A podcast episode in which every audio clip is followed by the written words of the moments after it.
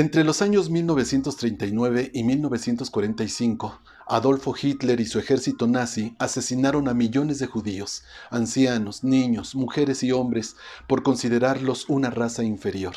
Esta masacre ha sido calificada como la más horrenda de la historia de la humanidad y dejó marcada a Alemania ante el mundo por tal crueldad.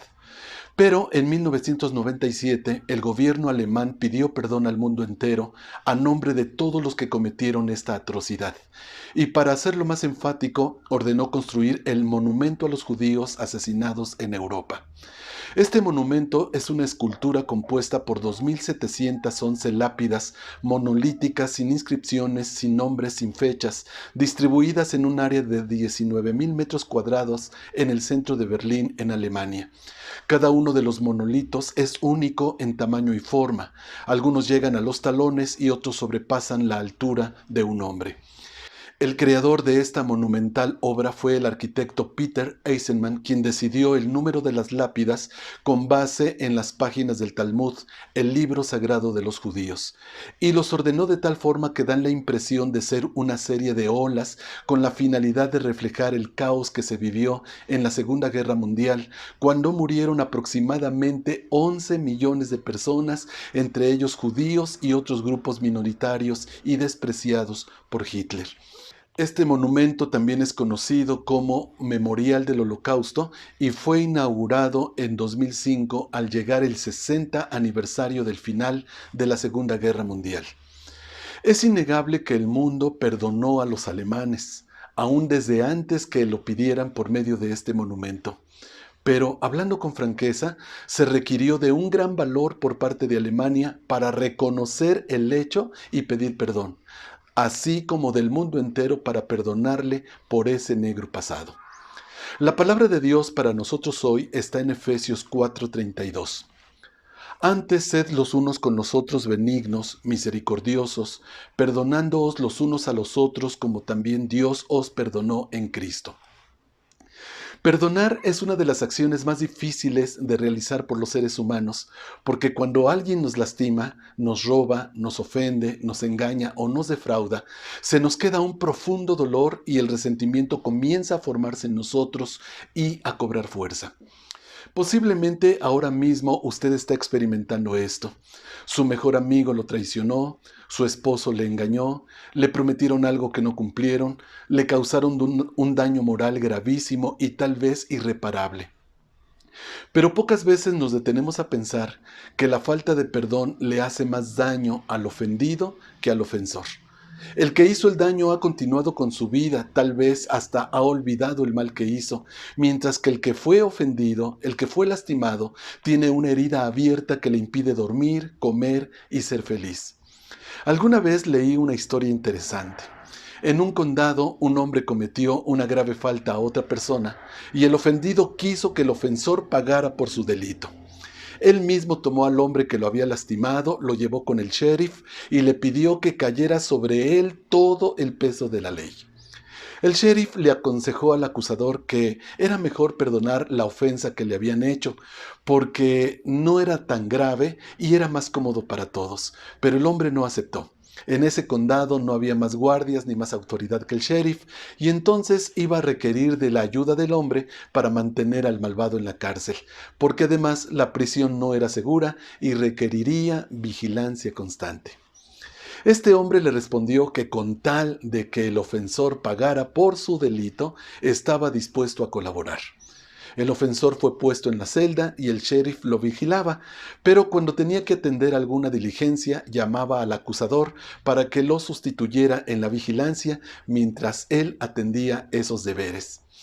Al principio todo caminó bien, pero poco a poco las cosas fueron tornándose pesadas.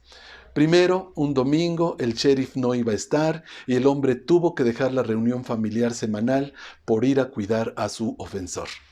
Luego llegó la fiesta del pueblo y el hombre se la perdió porque tuvo que cuidar al preso mientras que el sheriff dirigía las actividades de la fiesta.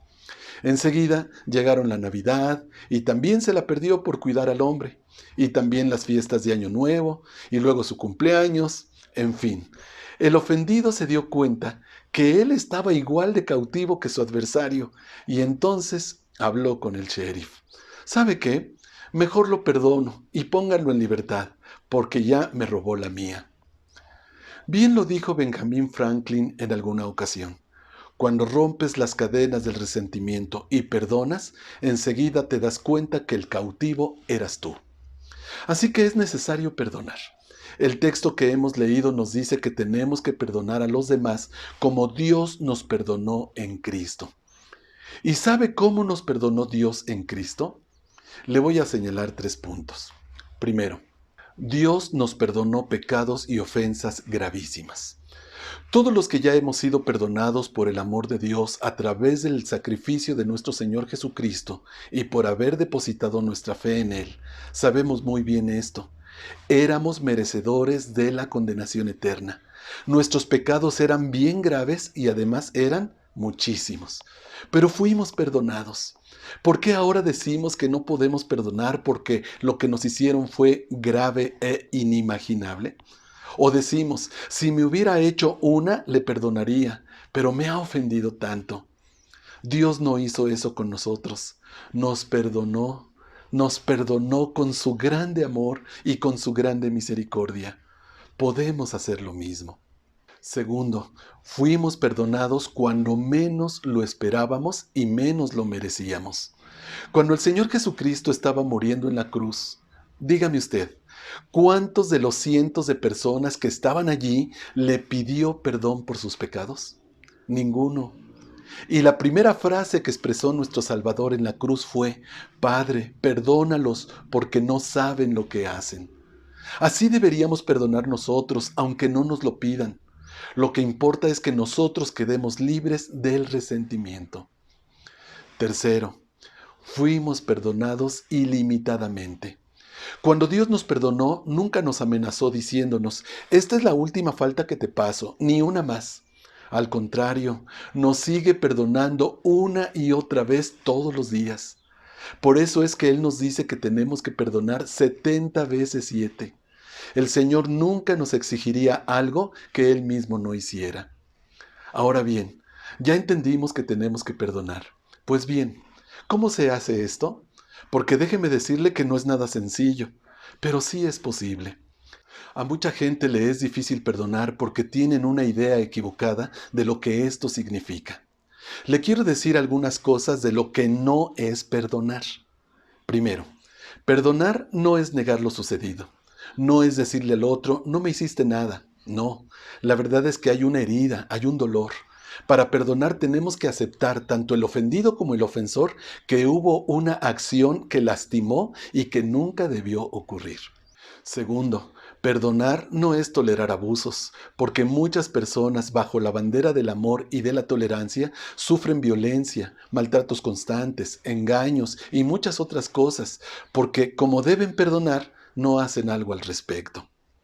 Tercero, perdonar no es evadir la justicia o ir en contra de las leyes de nuestro país. Todo delito, sobre todo de índole sexual, debe ser denunciado y castigado. El perdón no debe ser una cortina de humo para las obras malas. Cuarto, perdonar tampoco es decir, como me perdonaste, todo va a seguir igual. No, porque cuando hay una herida o una ofensa grave, la confianza se rompe y las cosas no pueden seguir exactamente igual. Quinto, perdonar no es un sentimiento, sino una decisión. Es estar dispuesto a actuar en obediencia a Dios. Esto significa que se trata de una acción. No se trata de que sintamos el deseo de perdonar o no, sino de que obedezcamos. Perdonar es un verbo y como todo verbo requiere acción. Entonces, ¿qué es perdonar? Número uno, perdonar es decidir no cobrarle la ofensa al agresor. Aquí comienza la acción del verbo. Yo decido que a pesar de todo el mal que me causó alguien, tomo la determinación de no cobrarle el daño en ninguna forma. Determino no vengarme y mucho menos hacer justicia por mi propia mano. Número 2. Perdonar no significa olvidar, sino más bien no recordar. Olvidar y no recordar no son sinónimos en este contexto. Es posible que el mal que nos hicieron fue tan grande y tan grave que en la vida tal vez nunca lo olvidaremos, pero sí podemos dejar de estarlo trayendo al presente.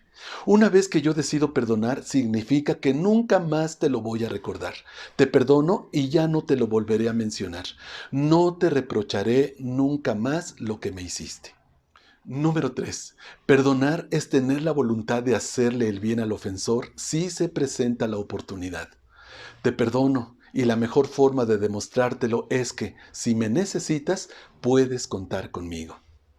Cuarto, perdonar es darle al ofensor la oportunidad de reconstruir la confianza que con sus acciones destruyó. Si trabaja en ello, es muy seguro que la relación vuelva a ser como antes y todo olvidado pero si no, el ofensor tal vez tenga que vivir con las consecuencias de sus actos, si bien, de todas maneras, fue perdonado en forma sincera. Siguiente. Número 5. Perdonar es evitar que el resentimiento se adueñe de nuestro corazón. La palabra de Dios nos enseña que el corazón es engañoso y perverso más que todas las cosas, y podemos caer en el engaño. La mejor manera de librarnos del resentimiento hacia la persona que nos lastimó es orar por ella, pidiendo bendición para su vida. Esto nos ayudará a que nuestro corazón se libere de todo resentimiento. ¿Lo podemos intentar? Claro que sí, con la ayuda de Dios. ¿Tiene usted alguna raíz de amargura en su corazón contra alguien y desea un consejo? Permítame servirle. Déjeme su comentario y con la ayuda de Dios trataré de guiarle con las sagradas escrituras.